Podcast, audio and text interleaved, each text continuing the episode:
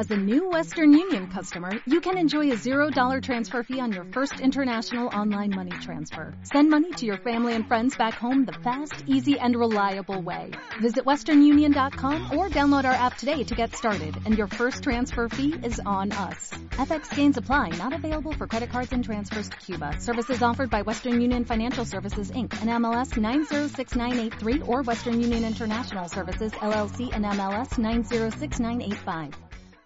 Eh, claquetas.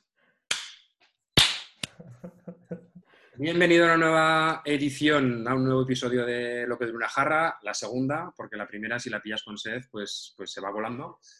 Eh, soy Guillermo Latorre, estoy con, con mi compi Dani Latorre. ¿Qué tal, Dani?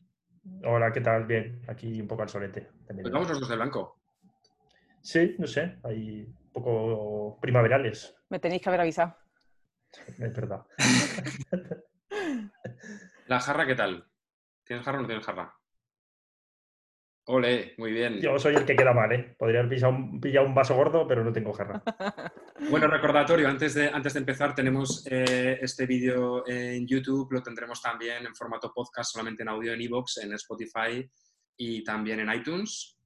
Y nada, en el día de hoy, día 1 de mayo, eh, Día del Trabajador, tenemos a Vanessa Tejada. ¿Qué tal, Vanessa? Hola chicos, muy bien, ¿cómo estáis? Estás como muy iluminada. Tengo aquí la luz que me alumbra mi camino. Eh, yo como, como estamos hablando hoy con alguien que tiene alguna relación, cierta relación con temas de, de metodologías ágiles, yo siempre que, que- que alguien habla de temas de metodologías ágiles, automáticamente saco un, me apunto las cosas en posits para... Y tengo toda la mesa llena de, toda la mesa llena de posits de, de cosas.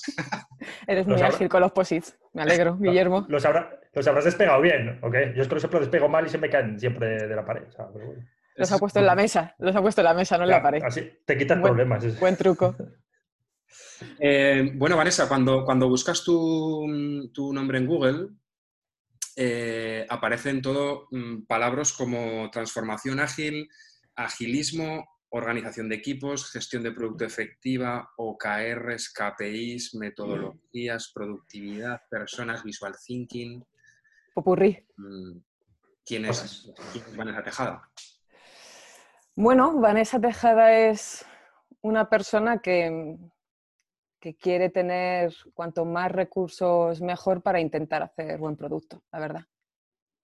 Y quizá por eso de ese popurrí de tantas cosas. Al final intento ser una, caja de herramientas que, me permita solucionar problemas y, si no tengo herramientas en ese momento, aprender y, añadir más recursos en esa caja. Así que me, preparo con muchas cosas, muchos temas que pueden parecer a veces diferentes, pero creo que en distintos momentos cuando haces productos y quieres transformar a, a equipos para que hagan producto, en algún momento te hacen falta. Eh, transformar equipos para trabajar en producto, ¿esto eh, a qué te dedicas? Bueno, es una pregunta importante y sobre todo en este momento porque a veces como que he tenido tantos cambios durante, durante mi vida y he probado tantas cosas que, que echo de menos tener como una definición que, que te identifique. He estado trabajando, de hecho, bastante en esto las últimas semanas con todo el cambio, con toda la crisis del COVID, con todas las oportunidades que se pueden abrir o que se pueden cerrar. Y al final conseguí resumirlo en que me dedico a transformar empresas para que hagan producto de manera efectiva, desde discovery a delivery y desarrollar equipos de alto rendimiento. ¿Qué te parece esto, Dani? La verdad que, que está guay porque también el perfil que tienes tú es muy de trabajar en organizaciones grandes, ¿no? No Sí. en- o sea, una startup pequeñita, ¿no? Entiendo que, que siempre desde un punto de vista de compañías que ya tienen cierto legacy organizativo y, bueno, o sea, hay, hay mucha historia detrás, Mm. hay un tamaño ya muy grande, ¿no? Y necesitas, pues, pues, personas que dediquen desde un punto de vista quizás más estratégico a nivel producto, ¿no? que sería más tu perfil, que ayude a, a tener esa visión de producto a nivel, a nivel gran organización, no, no más a nivel de un equipo pequeño, que, Sí. sino más estructural. ¿no? Mm. La verdad que... Ostras, qué difícil parece eso, sobre todo hablando de organizaciones grandes. Eh, yo me imagino que, que, en organizaciones grandes donde hay pues probablemente estructuras, digamos, más tradicionales y jerarquías eh, tradicionales, culturas más tradicionales de empresa, digamos, ¿no? eh, supongo que será bastante complicado hacer transformaciones, ¿no? Porque las transformaciones tienen que ver mucho con cultura o con método, con, eh, son súper difíciles. No, no, son solamente entenderlas, entenderlas es solamente el primer paso para, para empezar a, a, funcionar, ¿no? Hmm. De hecho, mm, creo que el, el, caso en el que he trabajado, donde he tenido que intentar tener un impacto mayor, ha sido en la empresa en la que estoy ahora, en la TAM, en la línea, en Chile. Y como, como bien dices, hay un legacy en muchas cosas, no el legacy solamente en código, ¿no? Y, y, hay empresas que al final tienen una historia tan grande que tienen hábitos, tienen sus intentos de hacer las cosas bien y, y, bueno, yo me alegro de que haya empresas que a pesar del tamaño que tienen quieran seguir intentándolo y quieran seguir iterando. Y, pero tienes que mover muchas cosas, eh, tienes que tener mucha paciencia, tienes que tener como tres ideas muy claras porque te cuesta mucho empezar a tener un mm. impacto mínimo que te permita tener algún tipo de feedback con el que traccionar en algún cambio, ¿no? Y, y, tocan muchos puntos que siempre acaban, eh, como tú bien has dicho, Guillermo, en temas culturales. De hecho, una de las cosas que nosotros hablábamos mucho este año, mi equipo y yo, era, era de la palabra adopción. O sea, mm. para nosotros la palabra adopción era clave. Cualquier cosa que se promoviera, eh, la propuesta siempre muy bonita, pero lo adoptan las personas y luego ven el valor, porque si no ven el valor, esa adopción se pierde con el tiempo, ¿no? Y, esa yo creo que es la parte difícil, no proponer, sino empezar a pilotear cosas, empezar a probar y ver que la gente ve valor y llega a adoptarse como un nuevo hábito de trabajo. Para mí esa es la parte madura. Sí, porque además yo tampoco se haya tenido mogollón de experiencia en, corporaciones grandes, pero sí que cuando estuve trabajando en Inditex sí que veías un poco lo que dices, ¿no? El tema de resistencia al cambio a veces es mucho más porque estás como en un transatlántico que tú lo quieres mover, lo miras un poco y claro, de ahí a que empieza a girar, o empieza a girar, pero claro, gira mucho más tarde, le cuesta mucho más recorrer mucho más metros porque hay como ya una inercia tan grande, es un bicho de no sé cuántos toneladas que, que moverlo cuesta mm. mogollón, ¿no? Y ese tipo de cosas sí que por eso posiciones como la tuya la veo como un reto ahí, porque es como, no, es muy difícil tener el, el, feedback de lo que has hecho de forma inmediata, ¿no? Rollo, yo qué sé, si os hago TDD, veo el resultado del test, está, ¿funciona o no funciona? O sea, es como, enseguida me viene, ¿no? Pero ese tipo de cosas tan estratégicas, tan que dices, pues igual hasta dentro de X semanas o X meses no ves el resultado de esa inversión, ¿no? de ese esfuerzo que estás haciendo. ¿Y cómo, ¿Y cómo lo ves? ¿Cómo ves este tipo de, claro, que estás haciendo transformaciones, eh, ¿cómo ¿Cómo, es, digamos, un, día normal, un día convencional de, este tipo de trabajo? Bueno, hay muchas reuniones, porque de hecho una de las cosas más grandes que, tienes que hacer en ese trabajo es comunicar muy bien.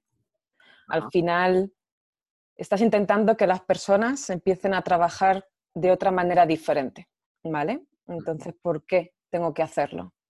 ¿Por qué vienes tú la nueva y, me convences y yo que llevo tanto tiempo esto? Siempre hablamos un poco de esto, ¿no? Es decir, ¿por qué tengo que empezar a correr? ¿Por qué tengo que dejar de fumar? ¿Por qué tengo que empezar a trabajar utilizando esto? Es lo mismo. Eh, hay una inversión muy grande en comunicación, en tener una red de personas que crean en ti, ¿vale? Eh, porque esas personas que creen en ti, cuando tú empieces a proponer cosas y a trabajar codo a codo con ellas, te van a dar oportunidades. Entonces, crear lazos de confianza es fundamental y crear lazos de confianza basados en hechos, de decir, que demuestren que sabes de lo que estás hablando, te tienes que ganar la referencia y te tienes que ganar la confianza. ¿no? Es decir, va por conocimiento y también por, por la relación humana.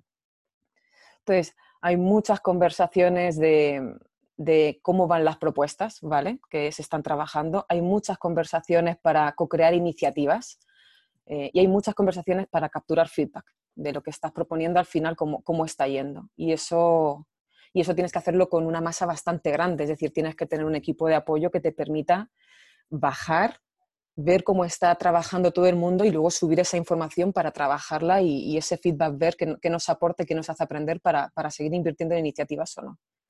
¿Podemos poner, ¿Podemos poner algún ejemplo? ¿Algún ejemplo concreto de alguna iniciativa o alguna cosa que, algún caso concreto que, que, te parezca significativo o, Mira, una de las cosas que nos dimos cuenta durante el año cuando hablábamos, cuando veíamos que, mm, que, lo que entendíamos por mentalidad de producto no estaba tan instaurado en todos los equipos, una de las iniciativas que cambiamos fue orientar lo que eran las demos, en vez de hacer un, un sprint de equipo, hacer demos de producto.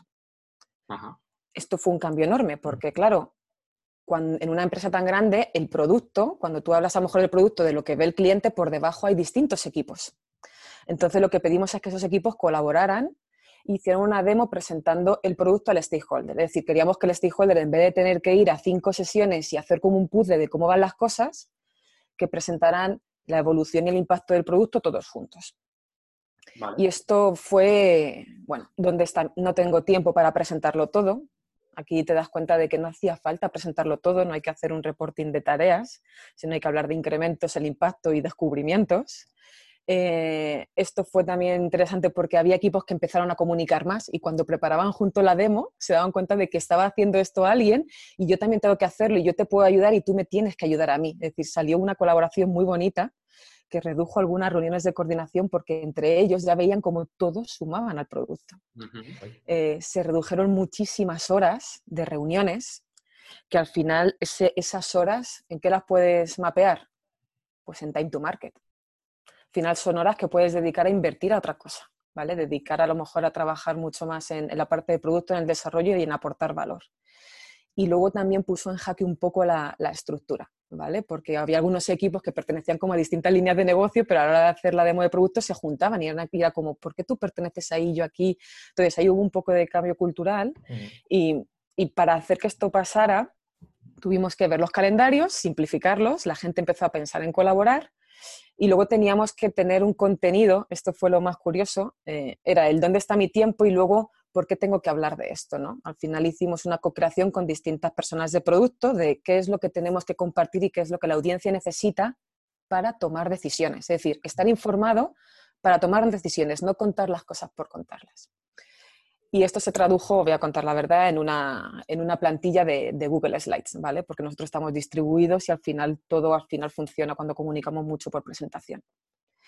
La plantilla era una excusa para crear un storytelling y para obligarnos a pensar y a responder ciertas preguntas que a lo mejor si no te haces en el día a día, no piensas tanto en el cliente, no piensas tanto en el incremento de los datos y demás. ¿no? Era, era una excusa para empezar a pensar de otra manera. ¿Qué ocurrió? Que había 45 equipos de producto. Esto sé que, ¿vale? Había, había 27 demos porque había unos equipos que directamente no las hacían y tenían que empezar a hacer, estaban los que las hacían de una manera y luego los que directamente no las hacían. Y las reducimos de 27 a 15, ¿vale? Eh, entonces, estos 15 tenían que empezar a colaborar y tener este storytelling y claro, tú vas a hacer la propuesta, todo el mundo generalmente las propuestas está súper animado, súper positivo, todo va a funcionar bien, pero luego llega el día en que tienen que hacerlo y llega el día que hacen la primera exposición. Y empiezas a ver cómo no rellenan cosas, hay preguntas que no responden y desaparecen de la plantilla. Como las slides de datos, de repente que estaban ahí propuestas de KPIs de impacto, unos ponen unos, otros las quitan. Y, claro, hay gente que podría decir, no ha salido bien la demo. Y yo decía, no, ha salido perfecto. ¿Por qué? Porque luego la red que teníamos eh, con mi equipo, empezábamos a hablar con los equipos para saber qué les había pasado. ¿Por qué has quitado esto? ¿por qué no has puesto esto así? ¿Por qué has respondido esta pregunta de esta manera? Y eso es oro, porque ahí te das cuenta de cómo un equipo está pensando y cómo un equipo está entendiendo las cosas. Y ahí también miras si tu propuesta funciona, ¿no? Y en ese feedback, cuando bajas a los equipos, se toma ese feedback y luego nos sentábamos en una mesa y decíamos, bueno, ¿qué han contado los equipos de esta experiencia? Y de ahí sacábamos patrones de comportamiento o patrones de, de la dificultad del cambio y de dónde tenían problemas eh, para ver cómo a partir de ahí crear nuevas iniciativas. Entonces volvíamos a bajar, las trabajábamos con ellos y subíamos y compartíamos activa. Entonces siempre estamos subiendo y bajando para, entender lo que pasa en los equipos, pero luego intentar buscar mejoras que le impacten a todos, intentar buscar una mejora continua global. Y, bueno, el ejemplo este de las demos de producto fue, fue espectacular y, y, a día de hoy al final sí siguen y poco a poco equipos que no mostraban datos, ¿por qué? Porque no tenían datos de los que se fiaran. De ahí que te sale como iniciativa. Vamos a ayudarle a que entiendan sus métricas, qué tienen que medir, cómo tienen que medirlo. Y un día ya empiezan a salir. Y empiezas a tener lo que yo llamo micromomentos de felicidad. O sea, el cambio de una gran organización es durísimo, es agotador a veces psicológicamente. Y cuando de repente un día un equipo que no compartía métricas saca su primera slide y habla de sus KPIs, y te relaciona algo que ha hecho con un impacto positivo o negativo, o sea, ese día sales de la reunión y se te saltan las lágrimas. Y ahí coges fuerzas para la siguiente. Celebración máxima, ¿no? Sí, la verdad es que sí. Cuando hablas de, datos y KPIs, ¿te refieres a, de negocio de producto? Sí, o... sí, ¿no? sí. Nosotros, por lo menos en las demos, intentamos que haya datos de, negocio, pero también eh, que se muestren datos de la operación, ¿no? datos de la plataforma, no solamente los KPIs típicos quizá como de conversión o revenues, pero también de cómo de efectiva es la plataforma, cuánto tiempo está arriba dando el mejor servicio posible, cuántas veces se cae, si hemos tenido alguna caída de cuánto tiempo, cuántos ingresos hemos podido perder, podido perder por estar caídos, si hemos tenido incidencias y orientar las incidencias no a hemos tenido un fallo, sino qué pasó, qué hemos aprendido y qué estamos haciendo para que no se repita y sabemos, intentamos ver distintos tipos de datos en ese momento del equipo. Pues está, está guay porque además es como la sensación de eso, de un enfoque previo quizás muy de proyecto, ¿no? De yo cumplo mis tiempos, mis historias y tal, pero no tengo la foto entera, ¿no? El delivery final, pues yo qué sé, la culpa es de, del equipo Z o el equipo Y que no, no, ha llegado, ¿no? En vez de tener un poco que todo el mundo remarca al mismo lado, ¿no? Eso, sí. Por eso está muy guay. Sí, fue eh, bonito. Para, esto, para esta parte entiendo también que eh, a ti te gustan mucho los OKRs. Eh, o pronunciarlo en inglés es difícil, ¿verdad? OKRs. Como más sexy. Eh, esta es la metodología, esta es, digamos, la metodología eh, en cuanto al tema de datos, en cuanto al tema de medición de, resultados que utilizáis habitualmente. Porque, claro, esto es, es un mundo eh, de, cara, de cara a otros trabajadores, me refiero, ¿no? A introducir ese tipo de metodologías en, equipos de trabajo.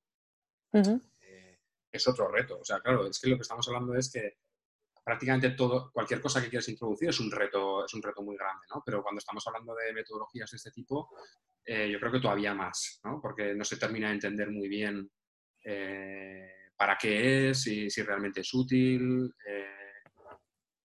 ocurre esto. Es que, claro, eh, yo me encuentro cuando, cuando hablo contigo y hablas de 47 equipos de producto. Una locura. yo también me río. Llega los viernes para la tarde, me lleva a mi casa y digo, me voy a reír hoy. Porque es, como boom, pero ¿cómo puede ser? Eh, es brutal. Si, si, si yo trabajo en una empresa que estamos 10 personas y, cualquier pequeño cambio cultural o de, o de gestión de feedback interno es como súper complicado. Claro, y lleva meses, es decir, desde que, por ejemplo, nosotros hicimos el ejemplo este que te he dicho de los showcases, creo que estuvimos cuatro meses para decir, adoptados, los equipos son capaces de hacerlo solos. Entonces, esa es la diferencia, que el tiempo que esperas para que se comprenda por todo el mundo, por lo menos la esencia, aunque luego cada uno tenga su área de experimentación, los tiempos son mucho más grandes. esa iniciativa, llevar la adopción, costó cuatro meses, por ejemplo. Y la parte de los OKRs, o de los OKRs, no sé cómo me, irá saliendo. la verdad es que para mí es un experimento para también ver otras cosas. O sea, al final puede ser OKRs, puede ser otra, otra, otra metodología. La idea era que, había alguna, algunos problemas de foco, ¿no? Es decir, había algunos problemas de foco y cuando se cambiaban las cosas no se veía el impacto de ese cambio, aunque fuera bueno, pero que otras cosas, ¿a qué le dejabas de poner foco? ¿Vale? Y, eh, el propósito era ver foco y cuando había cambios entender cómo los focos se movían de un sitio y se movían a otro. Y esto es una gestión de expectativas a nivel de empresa, es decir, si empezamos a ir por aquí significa que vamos a dejar de ir en esta dirección. Por tanto, en seis meses no esperemos resultados en aquella dirección. Y luego el experimento también pretendía que nosotros ese foco viéramos si progresábamos con datos y no porque hemos entregado esto en fecha. ¿Vale? Esta iniciativa te puedo asegurar que a día de hoy sigue siendo, para mí está en modo piloto o en un modo experimento, no, no se ha llegado a un nivel de adopción, pero porque abrió muchas, muchas otras cosas en la empresa. ¿no? Lo primero que abrió fue que nos costaba tener foco. ¿vale? Lo, primero, lo segundo es que no teníamos a lo mejor unas métricas únicas, es decir, existía la métrica de conversión, pero significaba distinto en distintas áreas. Claro, se sacaba de distintas fuentes de datos y se calculaba diferente. Entonces, ¿cómo vamos a tomar tú y yo una decisión en cuanto a una métrica si estamos viendo algo que es distinto? y, y, luego también saca un punto cultural que es, nosotros a veces nos enamoramos de nuestras ideas y yo creo que esto va a funcionar y hay veces que los datos te dicen lo contrario, porque al final es el cliente el que, el que interactúa con nuestro producto y el que al final nos dice si hay, si hay demanda, si, si al final hay valor o no.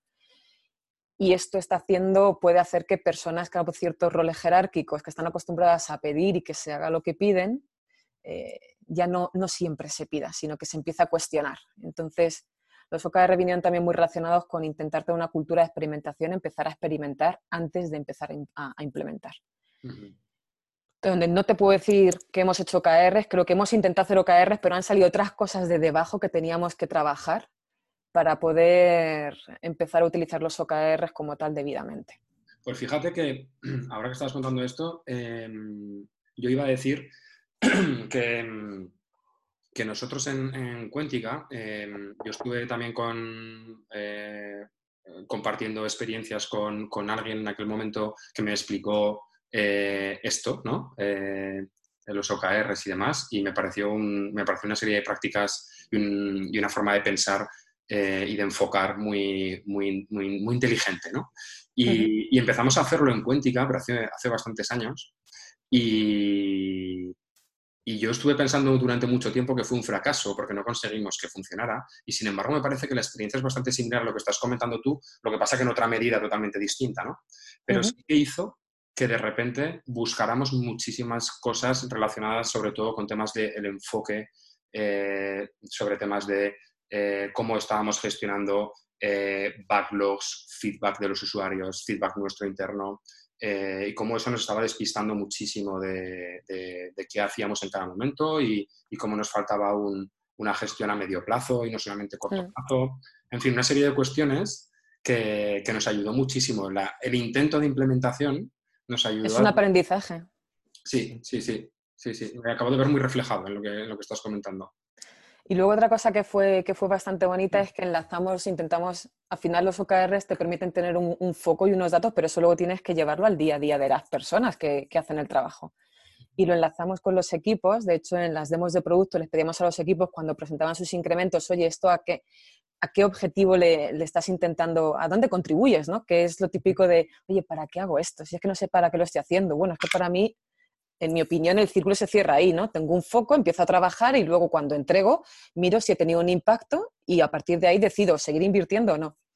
Y, nos dimos cuenta, por ejemplo, también que había muchos equipos que cuando el, eh, el, objetivo no estaba presente en nuestras comunicaciones del día a día, en otro tipo de eventos de trabajo, la primera pregunta que había en la plantilla de las slides era mm, ¿para, ¿para qué hacemos esto? ¿no? ¿Cuál es el, ¿A qué objetivo de la empresa contribuye este incremento de producto? había veces que, que o desaparecía o se ponía un texto que no encajaba con ninguno de los OKRs. Entonces, eso era otra pregunta de, oye, ¿esto por qué te pasa? Bueno, es que no lo sé. Y a partir de ahí, si te das cuenta, lo que te he comentado antes, empiezas a indagar y puede que es que en algún momento de la comunicación se haya quedado cortado. Y a lo mejor en esa, en esa comunicación de personas hay alguien que no cree tanto en los OKRs y te das cuenta no los empieza a llevar al día a día del equipo. Y salen oportunidades de, de trabajo y, y de aprender. Pero de momento, lo que coincido contigo, no lo hemos llegado a adoptar. Si hay intención de la empresa de seguir trabajándolos este año cuando intentemos retomar la actividad de la línea de alguna manera. Eh, y creo que quieren seguir intentándolo porque sabe que la gente se han hecho preguntas diferentes, mucho más orientadas a estrategia, por qué hacemos lo que hacemos y sobre todo si los números nos dicen que merece la pena seguir invirtiendo dinero en esta dirección o tenemos que, que empezar a apuntar a otra. Sí, yo creo que el, que pasa un poco lo que decías un poco hace un rato, ¿no? De, compañías acostumbradas a que venga un manager y te diga esto hay que hacerlo por mis huevos. Y dices, ah, pues bien, como, razón, o sea, como KPI, no sé cómo lo mediremos, pero vale. Pero eso, que, que ya si consigues que la gente, o sea, vamos a marcar unos KPIs ya con OKR, sea la metodología que sea, o simplemente vamos a querer crecer, no sé. A medirnos. Eso es y tener una hipótesis, probar y decir, pues bueno, y luego vamos a ver si nos ha funcionado o no, ¿no? que eso yo creo que sí que es un cambio más que necesario en muchas organizaciones, ¿no? Porque yo creo que al final tiramos, o sea, la persona, el manager seguramente te viene por una hipótesis que no ha sabido aterrizar y que, y que obligar a que hagan un poco ese esfuerzo y que piensen un poquito sobre ello, también ayuda a eso, ¿no? Y luego también, e, como, equipo de construcción, ¿no? Pues muchas veces a todos nos ha pasado, ¿no? El rollo de no tengo muy claro por qué hago esto, ¿no? No sé cuál es. Me ha dicho, yo qué sé, para vender más o porque lo pide negocio, ¿no? Que es el, el, el, el, el ente, ¿no? Lo ha pedido negocio, que es como, como Dios. Perdón, o sea, sí, es ese rollo de decir de, madre, ¿quién, quién narices era negocio? ¿No? Es como los mercados, son cosas como, cosas que, que, no sé, se dice y, qué importante suena eso, pero que dices, ¿cuál es la hipótesis? O sea, yo quiero saber, yo no digo ni que esté bien ni mal, ¿no? Pero es, damos una hipótesis y trabajemos sobre ella y cuando, o sea, porque también a nivel de, de cómo instrumentamos el producto a nivel técnico para mm. medirlo, joder, afecta un poco, ¿no? Es decir, pues ¿Es muy importante que esto se caiga dos horas al mes? ¿Sí o no? No lo sé. Es que si no tengo el, indicador de, qué es lo que queremos hacer, pues tampoco tengo muy claro dónde tengo que meter luego a nivel técnico la, chicha, ¿no? La, te, ha quedado, muy bien esa frase, esa frase muy de camiseta, ¿eh? la de dame una hipótesis y trabajamos sobre ella. Pero es que tiene razón, porque al final hay, un grupo de personas o roles en la empresa que están muy trabajando en el qué es lo siguiente que deberíamos hacer. Y ahí sí es cierto que, se involucran a personas técnicas porque también son los que implementan el negocio, no nos olvidemos. A unos que están más intentando buscar el, qué deberíamos hacer, tomando feedback de la industria, de, datos, de lo que se pide, ¿vale? Que tienen que, que filtrar. Pero tú luego tienes un conjunto de personas que implementan el negocio. Y toda la claridad que les des esa autonomía y la autonomía al final le va a permitir ser mucho más rápidos. Y luego, si no les explicas un para qué, ¿cómo demotivada está la gente si no entiende por qué hace las cosas? Y la motivación, yo creo a nivel personal que también impacta mucho en la calidad del trabajo que haces, porque lo haces o con ganas mm. o sin ganas. Y tarde o temprano se ve, se ven esas cosas. En el producto se ven y al final el cliente las ve. No os quedéis callados, por favor. No, no, no. reflexionar. No, más, más, uno a todo, más 100. Sí, sí. Al final todo se entrelaza. Sí. Y, eso, por ejemplo, claro, en contextos más pequeños y demás, pero a nivel de 45 equipos, un portfolio de, no sé si 45, bueno, 27, por lo que has dicho, no lo sé. Sí. Eh, ¿cómo, se gestiona eso? A nivel de portfolio barra equipos, ¿cómo, cómo, cómo va? Es muy complicado, la verdad. O sea, estos equipos como que tienen, pertenecen a distintas líneas de negocio. Eh, y, hay dos cosas que tenemos. Intentamos, tenemos un roadmap, sí, un roadmap en nuestras slides. Eh, hay fechas que son comprometidas ahí por, la empresa que tenemos, porque al final una, una aerolínea tienes campañas, pero también tienes unos aviones que tienen unos tiempos para hacer cosas y tienes unos aeropuertos que tienen que hacer cosas y tienen un vínculo con los productos digitales.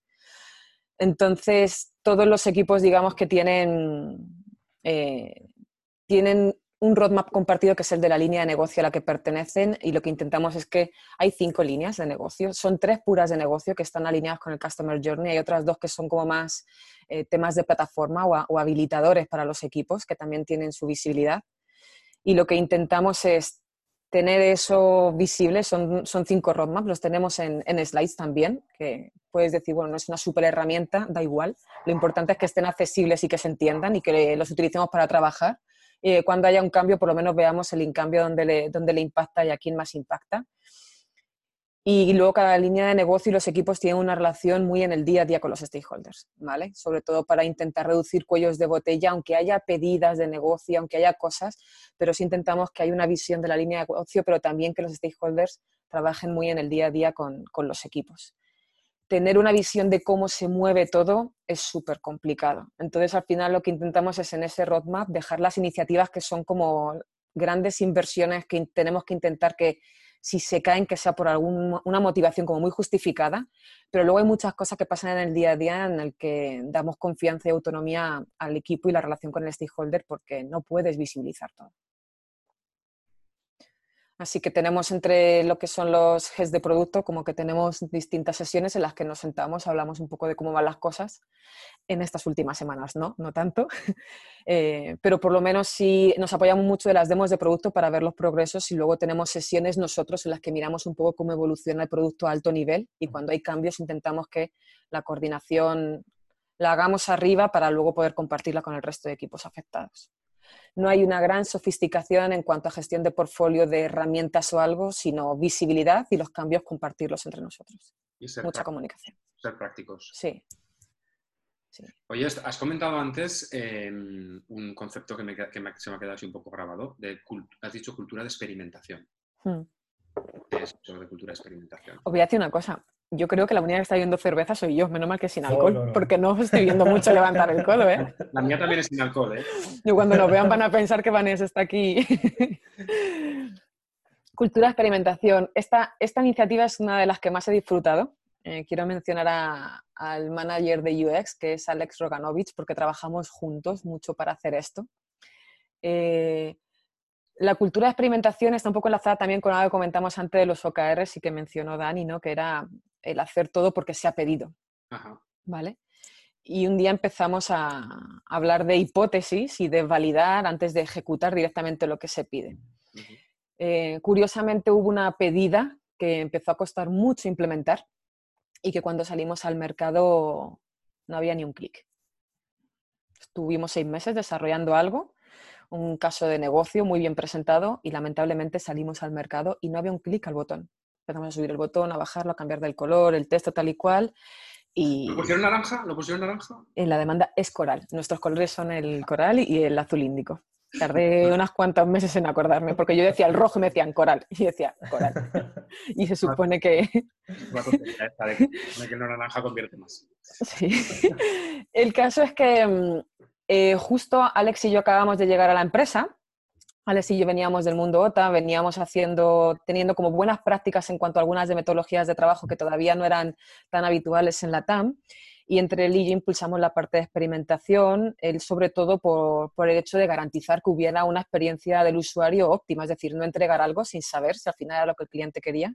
Y yo le apoyé bastante en todo lo que es metodología, framework de trabajo y demás. Fue, fue, una iniciativa que hicimos juntos, fue muy bonita.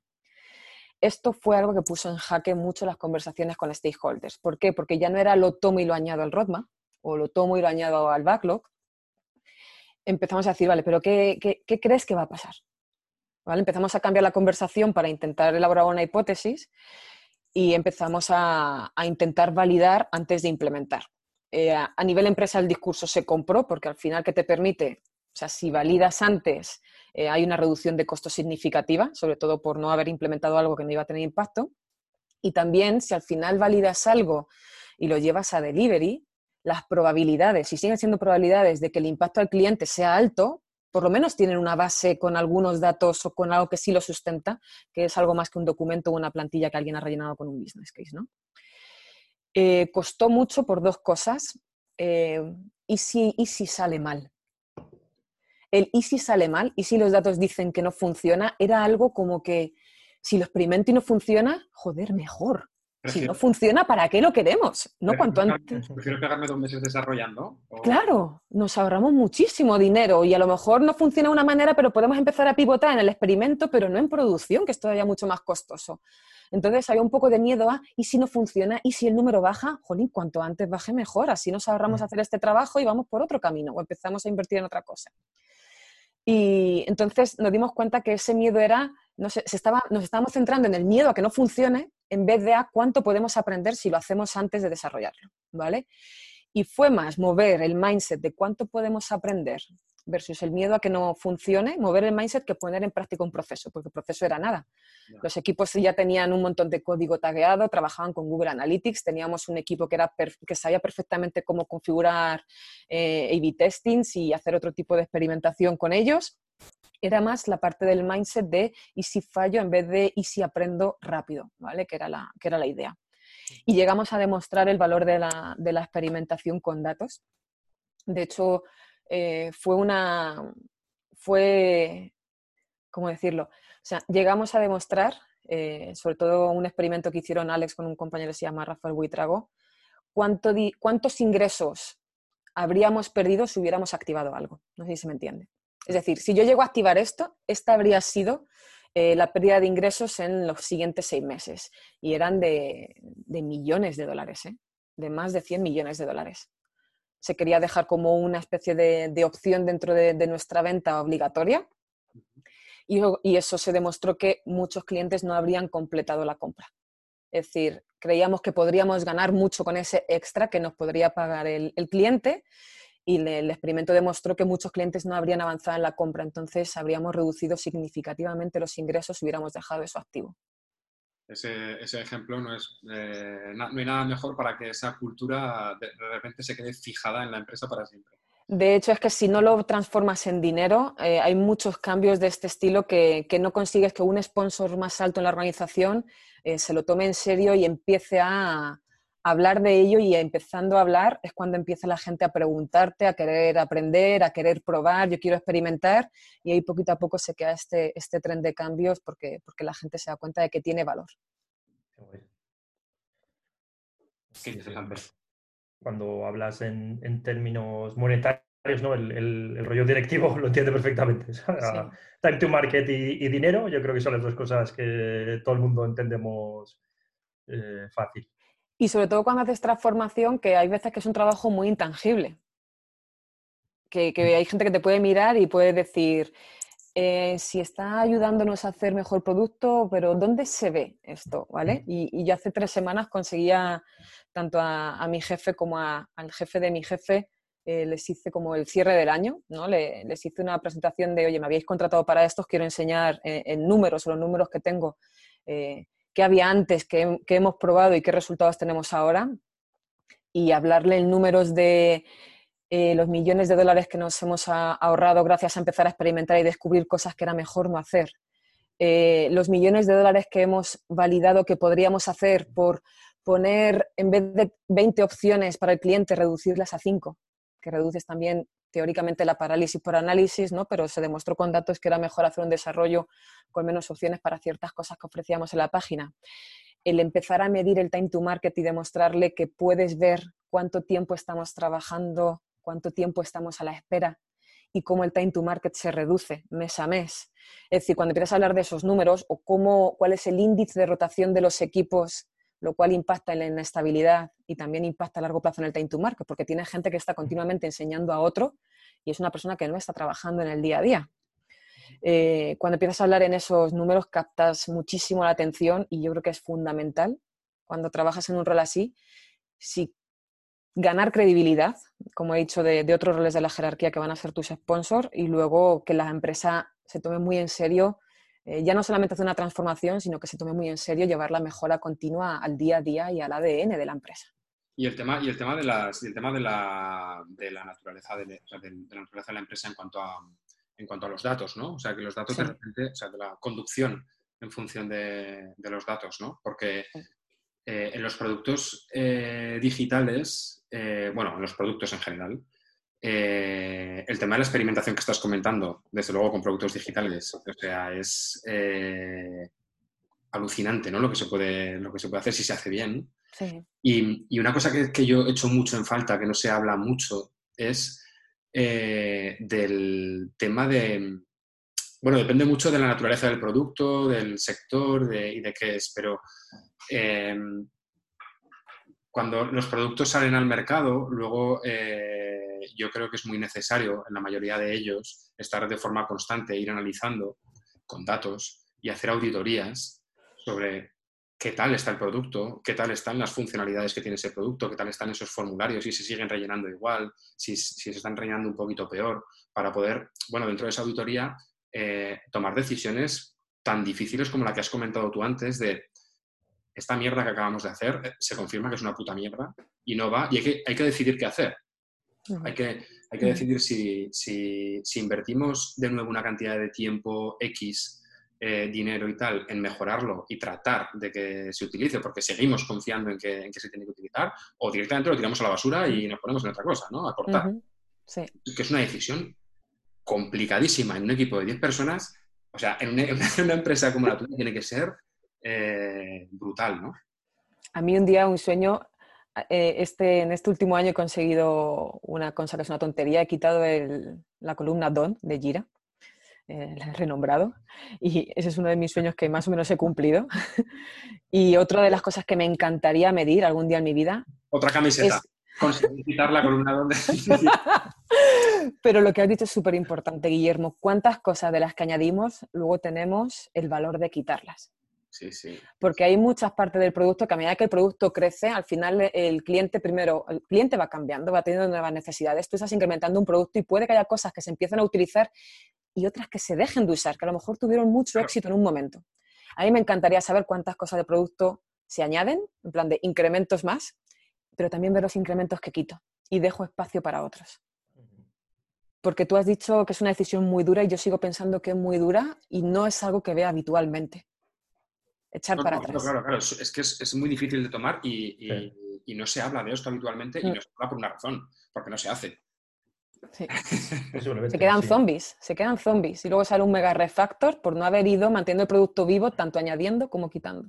Y esperamos a, esperamos a lo de siempre, esperamos a, no, no, es que esto, como hay que rediseñarlo todo, cuando lo rediseñemos, ya, bueno, efectivamente, cuando se rediseñan, normalmente ya no forman parte, ¿no? Las, las, las cosas que no se usan ya no forman parte, pero ostras, igual podríamos haber ganado muchas eh, cosas, ¿no? Lo, lo que sea, eh, tiempo, dinero, eh, facilidad de uso. Código, sí. es que es código que no tienes que mantener, código que no tienes que refactorizar, incidencias que a lo mejor no tienes que gestionar, es decir, es dinero al final. sí, sí. Sí, yo, yo creo que no lo he hecho nunca, ¿eh? borrar una fu- funcionalidad entera. Es una cosa y también como también un sueño, ¿no? De decir, de, hostia, qué guay sería. Porque en tiempos, yo, yo en ese momento cuando estuve, tuve mi propia startup de JavaScript y demás, éramos como muy, o sea, teníamos mil features al final era un producto hiper complejo. Éramos jóvenes e inexpertos, pero ahora mismo sería rollo, hostia. E la inocentes. mitad. Sí, sí, sí. O sea, vas, vas pivotando, vas pivotando y cada vez eso es eso, tienes pa, pa, pa, más cosas. Y un equipo pequeñito encima y además no puedes permitirte tener tantas cosas. Entonces ahí solo el- en la parte quizás de miedo, ¿no? Es decir, de algo que se usa poco, que no aporta mucho valor, tal, bueno, ahí se queda. Y eso lo aprendes a hostias, pero digo, luego cuando ya no es tuyo, tú lo recomiendas, a veces lo dejas caer, o, oye, pues si lo quitamos, oh, no, hombre, porque esto ahora no se usa mucho, pero igual si le damos una vuelta se vuelve a o sea, Dice, pues no lo sé, pero yo lo quitaría. Me gusta, a mí me gusta mucho sobre ese tema, eh, me gustan mucho lo- los, los artículos que tienen escritos la gente de Intercom, de la aplicación, de la herramienta Intercom, de mensajería y tal. Tienen un libro específico sobre gestión de producto, que, en el que hay un par de capítulos en los que hablan mucho sobre, sobre la auditoría de producto y sobre, y sobre cómo tomar la decisión, ¿no? De, de si mejorarlo, bueno, de cómo lo toman ellos, las decisiones, ¿no? También hay que tener en cuenta que, es un, que este tipo de libros los, los- los editan de una forma muy marketingiana, ¿no? Pero, pero, pero es muy interesante, dan ideas muy interesantes ahí. Sí, sí. Oye, y, interesa, sí. Dime. y, ah, siguiendo hablando de los datos, em, antes comentabas una cosa que, que es, que es muy evidente y es cuando, cuando hay una interpretación diferente de los datos o cuando las fuentes de datos son diferentes, eh, se monta un pifostio de cojones. Lo estamos viviendo todos ahora mismo con el coronavirus. es verdad. Eh, Dani, Dani, Dani no, Dani en la curva de Aragón ya ha tenido esto en cuenta y, y- Sí, y le está bueno, funcionando de maravilla. est- est- Estamos, vamos, ahí yo estoy dando mal todos los días a, a las personas, bueno, a, a- a Julián, uno de los chicos que trabaja en, en- en Aragón Open Data, en el gobierno de. Aragón, y estoy en contacto todos los días con él. de, Oye, que ha habido algo raro con los datos, porque él, claro, es el que los publica, pero tampoco es, o sea, el cómo se recaban no lo tenemos muy claro, ni él ni yo. Ni- es- no sé ni siquiera si ellos, pero bueno, es un- una discusión aparte. Claro, es, es un vamos, tema, es un tema bastante crítico en realidad. Eh, pero bueno, me, me lleva a poder cambiar de tema y saltar al coronavirus. Venga. Venga, sí, sí, sí, porque además eh, eh, Hacía tiempo que no hablaba de él, tenía ganas. Sí, Sí, ¿verdad? que no se habla ya, es que ha pasado de moda. y ahora que estamos ya casi casi de desescalada, bueno, casi casi no, estamos de desescalada o no, oficialmente, yo creo que sí. Mañana, ¿no? No sé. Mañana. ¿Cómo están las cosas en Chile? Y tú estás ahora sí, mismo en, tú estás ahora mismo en Madrid. Eh, Yo no sé dónde estoy, Guillermo, la verdad. Ya hay un momento porque, porque estoy, en, estoy en Madrid, pero al final hago más hor- horario de trabajo chileno y al final, como yo he hecho una vida allí, tengo, hablo con un montón de gente todavía allí. Entonces, estoy aquí viviendo allí y, y estoy y cuando estoy allí estoy aquí, es decir, es un poco, es un poco, o sea, no estoy ni 100% en Chile ni 100% en España, para, para serte sincera, pero bueno. En Chile, bueno, en Chile, eh, en Chile los números son muy diferentes a España, son bastante más bajos. Y, y ellos empezaron a hacer otro tipo de gestión con todo esto del confinamiento. Sí hubo, un- sí hubo unas dos, tres semanas hubo una cuarentena general. Pero luego lo que hacen allí, como los grandes barrios de, la, de, de las ciudades, les llaman comunas. Y lo que están haciendo es, eh, primero hay un toque de queda ahora mismo en todo el país, que son las 10 de la noche, para evitar, eh, si me vas a ir alguna palabra chilena hablando de Chile, iba a decir juntas nocturnas. Pero bueno, que la gente se, se junte, salga y demás. Mm. Eh, y luego hay cuarentena obligatoria que va por comunas. Es decir, ellos van monitoreando los datos, cuando ven que hubo una sube dicen, uy, a casa. y dejan el resto. Pero sí es cierto que las medidas para estar fuera sigue siendo mantener distancia, mascarillas, eh, la restauración está cerrada. Hay algunos parques que están abiertos, pero porque la gente se vaya a hacer picnics. Y, yo he visto, por ejemplo, la semana pasada fotos de, amigos que ves que el parque está la gente haciendo picnics y demás, pero sí respetan la distancia. Obviamente también tienen sus casos de gente que no respeta tanto. Mm. Eh, pero bueno, eh, se está gestionando diferente también porque los datos son diferentes. Claro. ¿Y cómo lo estás llevando tú con el trabajo? Porque imagino que habrá sido un cambio brutal, ¿no? En la empresa. Eh, está siendo muy delicado. Al final yo, por ejemplo, me vine, me vine a España porque digamos que en muy pocas horas pasaron como muchas cosas, que fue como eh, mi madre tenía síntomas, no podemos decir que estuviera contagiada ni nada porque no se le hizo ningún test, pero como que llevaba varios días con fiebre y empezó a encontrarse bastante peor. Eh, la empresa, para empezar a intentar, eh, obviamente, cuidar su caja, ya se vio comprometida y, nos propuso una, reducción salarial, ¿vale? Para que nosotros voluntariamente la, tomáramos. Y ese mismo día empezaba una cancelación masiva de vuelos, porque era ya cuando se hablaban de los cierres de fronteras en, en Europa y también en Latinoamérica. Y claro, yo veía que se estaban cancelando los vuelos y el vuelo Santiago-Madrid iba a haber los próximos tres días. Entonces, en seis horas tenía como esos tres inputs y era una especie de ahora o nunca, ¿no? Y, me vine. Hice un par de maletas, que yo creo que al final con esto estar en casa, creo que he abierto la mitad de una y, me vine. Y bueno, el impacto en nuestra industria está siendo extremadamente fuerte eh, porque tenemos los aviones parados. Mm. Y un avión parado es lo más caro que puede tener una, aerolínea, porque tú tienes que pagar un montón de cosas para volar durante el vuelo, pero si el avión está parado también y, ahora mismo se van tomando medidas semana a semana a medida que hay noticias de cómo va la crisis, de cómo está impactando en la, operación de los vuelos. Y, obviamente, y encima la TAM es una empresa que cotiza en bolsa, así que casi todas sus grandes noticias son públicas en Chile, eh, eh, se va a redimensionar. Y todavía no sabemos ni cuánto, eh, sabemos que va a ser en los próximos dos meses, eh, no sabemos cuánto, no sabemos cómo, no sabemos cómo, va, cómo puede ser este rediseñamiento, cómo puede impactar en la estructura. Eh, hay mucha incertidumbre, así que hace falta bastante paz interior y paciencia. Pero sí está siendo un periodo muy duro y sobre todo está siendo muy duro la parte emocional con las personas. Es decir, yo un 60% de mis semanas son uno a unos emocionales con gente. Mm. Y hay días que tú también tienes tus preocupaciones y tus cosas y, y tienes que respirar hondo y a lo mejor no estás, no, no, estás capacitado para hacerlo, pero el coste emocional ahora está siendo muy duro.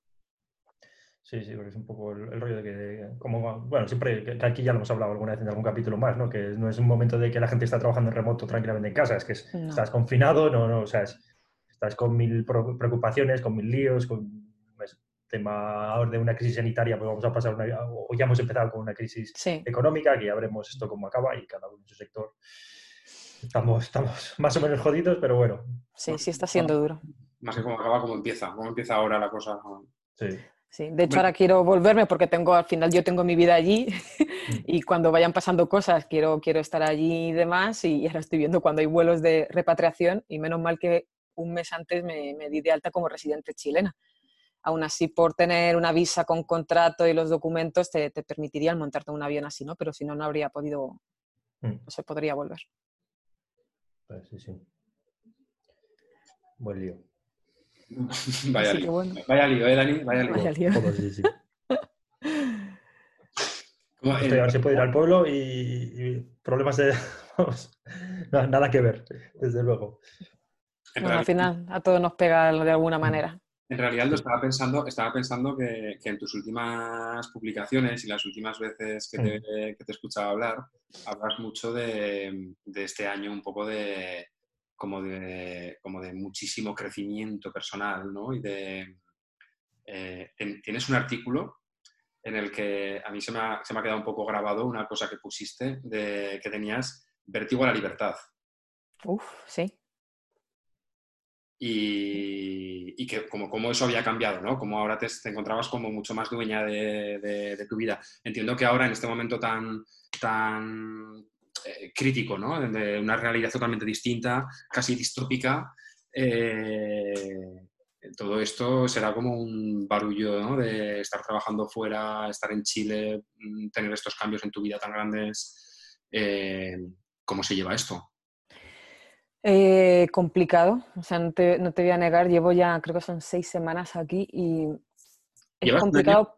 llevas un año y medio en Chile, ¿no? Un poco menos, porque en enero hice el año y estamos en abril, o sea, un año, tres meses. Ajá. Y, y, ¿por dónde quieres que empiece? ¿Por lo del gran cambio personal o por el barullo actual? Elige tu propia aventura. Eh, eh, bueno, te cuento un poco, voy de ahora y voy atrás. Sí, porque al final yo me fui allí, una de mis grandes motivaciones fue que encontré una oportunidad profesional, pero también había una oportunidad ah, eh, personal que, era, que, es donde, que es lo que más me ha impactado quizá este año. O sea, no quiero despreciar la parte profesional, pero he tenido como que más retos personales que, profesionales. Y claro, ahora mismo yo estoy allí porque encontré un trabajo, empecé a hacer mi vida y sin saber cómo va a evolucionar el trabajo, eh, claro, yo ya no es que diga, bueno, me quedo sin trabajo aquí y busco otra cosa. O sea, puedo buscar otra cosa o puedo irme a vivir a otro sitio. Y, quieras o no, eh, hay una parte de ti que se da cuenta de que podrías elegir, entre comillas, obviamente, con distintos tipos de condiciones, otro sitio, pero dices, bueno, ¿y, dónde? ¿Más cerca de la familia? ¿O me voy a la aventura e intento irme a otro lugar, tal y como están las cosas, dónde te van a dejar entrar? Eh, si me cambio, qué quiero hacer, qué no querría hacer, eh, con todas las cosas que he ido probando y aprendiendo, me quiero enfocar en algo, quiero tener un rol similar y, bueno, yo soy una mujer bastante autoexigente eh, y, hay veces que, he tenido días muy difíciles en las últimas semanas, ¿no? Porque la incertidumbre, como, como no tengas esa paciencia y sobre todo como no tenga la paciencia de tengo que esperar a que pasen cosas, tener más información para decidir, eh, eso es horroroso. Yo me acuerdo de los primeros días con todas las emociones de la parte personal, de venirme aquí, pero si ya no vivo aquí, me he venido aquí, bueno, me adapto aquí, pero trabajo allí. O sea, había un momento que tenía un cacao y, era, o sea, la montaña rusa de emociones, la variabilidad era enorme. O sea, era de muy emocionante o de, pero ¿dónde voy? Y, y con todo lo que he liado, ahora cómo sigo, ¿no? Y ahora tengo variabilidad todavía, pero es más chica. Yo eh, hoy Hoy estaba pensando un poco en ello y era al principio era como una montaña rusa en plan Dragon Khan, ¿no? De subidas y bajadas como muy extremas. Ahora es como una montaña rusa de niños. Es decir, hay subidas y bajadas, pero digamos que ya mm. eh, hay un poco más de calma y de tranquilidad porque no tengo tanta información como para decidir qué hacer.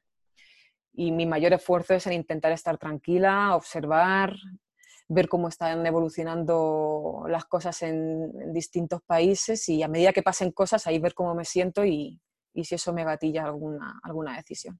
Aporta, aporta mucha calma, supongo que, tiene que ver con lo que estás diciendo, ¿eh? pero creo, yo creo que aporta muchísima, muchísima calma a nivel, a nivel personal eh, entender y interiorizar y actuar eh, teniendo en cuenta que hay muchas cosas que están fuera de tu control y que como no puedes hacer nada hay que dejarlas pasar y observarlas simplemente, ¿no? Ostras, pero eso para una mente analítica, eh, ingeniera de telecomunicaciones, eh, es complicado.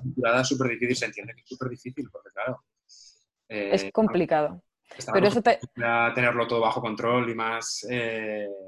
Pero yo un día perdí el control, que eso viene un poco relacionado con lo del cambio de vida. No perdí el control, sino que sentí hay veces que en mi caso como que sentías que tenía el control de algo y un día me di cuenta de que no. Al final yo me fui a Chile porque unos meses antes me di cuenta de que no, no era muy feliz en mi vida. Eh, no entendía por qué no lo era, porque supuestamente tenía absolutamente todo, pero yo por dentro no, no, no lo era. Y entré en un proceso de oscuridad súper complicado. Y, y un día me di cuenta que quería cambiar toda mi vida.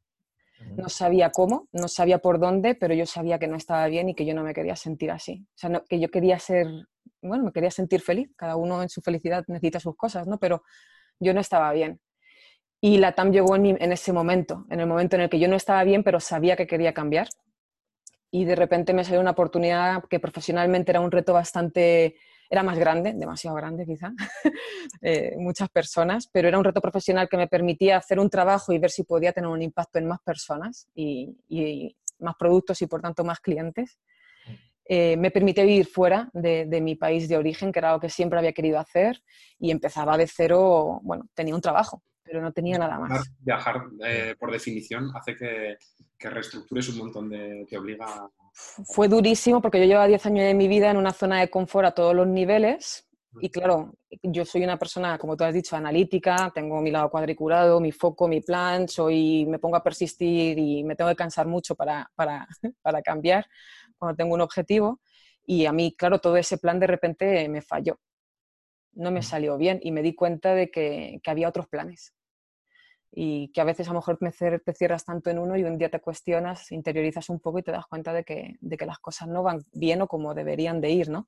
Entonces, irme me vino muy bien para partir de cero y darme cuenta que había muchas maneras de ser feliz que a lo mejor la tradicional que, que cada uno hemos podido tener en nuestra, en nuestra, en nuestra educación y, y, descubrí un montón de cosas mías que yo no sabía de lo que, de lo que era capaz, ¿no? Primer mes y medio cuando yo llegué allí, un momento que dije, te has pasado, Vanessa, te has pasado de la raya. ¿Qué hago yo aquí? ¿Qué hago yo aquí? Y te lo juro, yo lloraba todas las noches. Además, empecé a vivir en un apartahotel, llegué allí en pleno verano, eh, estaba viviendo en un apartahotel que era terrorífico, y abajo estaba lleno de una zona de restaurantes, terrazas, todo el mundo tal, de cachondeo. Yo llegaba todos los días a mi casa del trabajo, no tenía amigos, me metía en la cama, me ponía tapones y lloraba mientras la gente estaba de fiesta, porque yo decía, de verdad, o sea, callaros, yo no quiero, solo quiero estar triste ahora, porque tenía que reaprender muchas cosas. Mm. Y era, y se tardaba tanto que yo estaba acostumbrada, bueno, tienes tus hábitos, tus rutinas y todo es rápido. Entonces hay tantas cosas que cuando las quitas no te das cuenta de lo que cuesta volver a hacerlas, que, que lo pasé muy mal, eh, pero, pero lo conseguí, ¿no? Al final yo me puse, busqué otro objetivo, dije, hay gente que lo hace, yo quiero ser de los que lo hacen o no. Dije, yo quiero ser de los que lo intentan hasta que no pueden. Lo más malo que me podía pasar es que me volviera a España a casa de mis padres.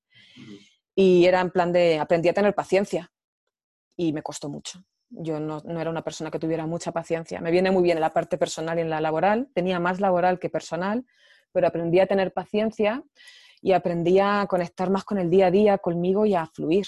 Al final yo en España estaba como muy conectada, por ejemplo, a muchas redes sociales, mucha parte de trabajo y demás, y, y yo cuando empecé en Chile dedicaba mucho tiempo a mí y a mi vida y era algo nuevo para mí no tenía amigos, tenía que buscar casa, tenía que amueblarla eh, y eso tiene un coste personal muy alto. Pero, pero bueno, creo que al final lo he conseguido y, y, todo lo duro que ha sido ha sido todavía mucho más enriquecedor, pero hay que, hay que pasarlo, hay que pasarlo. Qué guay, qué bueno. Sí, sí, sí. Qué interesante. Muchísimas gracias por esta reflexión y contar un poquito tu experiencia. Muchas gracias, Guillermo. Porque de estos temas no se, no se suele hablar tan, tan abiertamente y, creo que es muy interesante porque al final estamos todos eh, en la misma en, el mismo libro, ¿no? Y, sí. Y pasamos por las mismas cosas y, tenemos que aprender también a, a, exponerlas, a entenderlas, a, a coger las experiencias de otros. Y el vértigo a la libertad que decías venía de ahí, ¿no? De que un día te das cuenta de que puedes elegir pagando el precio de los cambios, pero que realmente em, tu vida es tuya y puedes cambiarla eh, apechugando, eh, pero poder puedes. Y claro, cuando te sientes así, tienes mucha felicidad cuando ves opciones, pero sabes que esas opciones son decisiones y que tienen un impacto y una responsabilidad. Entonces. Pero yo creo que ahí también viene muy bien, viene muy bien eso, eso que has dicho antes, eh, de, la herramienta de, pensar, bueno, ¿qué es, qué es lo peor que puede ocurrir, ¿no? Si, si me pongo uh -huh. en esto o si cojo esta dirección. Eh, para las mentes analíticas, que yo también me, sumo un poco a, esta, a esa forma de... ya somos dos. Eh, Em, viene muy bien, ¿no? Plantearte, utilizar ese análisis para decir, bueno, ¿qué sería lo peor? Para, recalcular y decir, bueno, para tanto, ¿no? No, y luego te das cuenta que se sale. A ver, si te, si te cuidas y, le, dedicas el tiempo y tienes paciencia, al final de las cosas, yo creo, obviamente no situaciones muy graves con enfermedades y demás, pero yo creo que hay muchas cosas de las que luchando podemos salir. Bravo, Gracias. No, yo, no era broma los posits, ¿eh? yo tengo aquí todo lleno de posits. yo tengo aquí mi chuleta también, ¿eh? vamos todos igual, ¿eh? Em, ¿Cómo lo ves, Dani? Eh, ¿Hay alguna cosa que quieras comentar más con Vanessa? O... pues no sé, es que a mí me ha molado de todo y me podría abrir otra cerve y seguir charlando otro ratazo, ¿eh? O sea que... un poco vacía. Sí, voy un poco ahí... Pero no sé, no sé, sí, sí que hay, hay un montón de cosas que sí que, que me molaría comentar, pero no sé si se nos va un poco de madre, porque la verdad es que no, no, no controlo el tiempo que llevamos. Se nos está yendo ya hace rato. Como de costumbre. Pero eso es una buena señal, eso es una buena Sí. señal, que haya conversa. Cuando- es que cuando se está a gusto, se vuela el tiempo, es lo que hay. Sí, a mí me encanta, chicos, que hayáis organizado esto, de Sí. verdad. Muy agradable. No, Nos estamos pasando pipa. Sí, la verdad que está muy guay charlar con, con gente que mola. Sí, sí. Está guay. Pues nada, vamos cerrando entonces, ¿no? Muy bien. Eh, nada, muchísimas gracias, Vanessa. Es un placer tremendo siempre hablar contigo. Sí, Muchas gracias a joder. vosotros, Guille y Dani, de verdad. Ha sido un gusto estar este ratito de la tarde aquí. Sí, un ratito ahora, bueno, a ver si en la siguiente cerveza hay oportunidad de tomárnoslo presencial. Wow, Eh, o, o- o si no, organizamos otra cerveza virtual, porque esto a saber. Y, y cómo, te tienes que volver a Chile, pues habrá que echar virtuales más, más que presenciales. De hecho, esa es buena, porque ahora yo, claro, al irme allí, eh, el contacto en remoto con gente cuando está afuera era como habitual y cuando empezó lo del COVID era como todo el mundo descubre Zoom, las videollamadas y decía, ya era hora, ya era hora de poder asistir a algún evento en España conectándote co- en remoto y, o escuchar o ser speaker o algo. Yo espero que eso se mantenga porque a los que estamos lejos y Sí. todavía guardamos el cariño de, de los compañeros y de las comunidades, eh, Mm. espero que se mantenga esa puerta abierta, la verdad. Sí, yo creo que sí. Sí, para el tema de, de cosas en remoto, desde luego, esto ha venido de maravilla. Sí, Sí, es que se puede decir que ha venido de maravilla para, para algo, quiero decir. Para algo. sí. Sí. Bueno, chicos, pues muchísimas gracias por la tarde y por esta A invitación. Muchísimas A ti por un gracias. No Chao. Chao, chao. Adiós.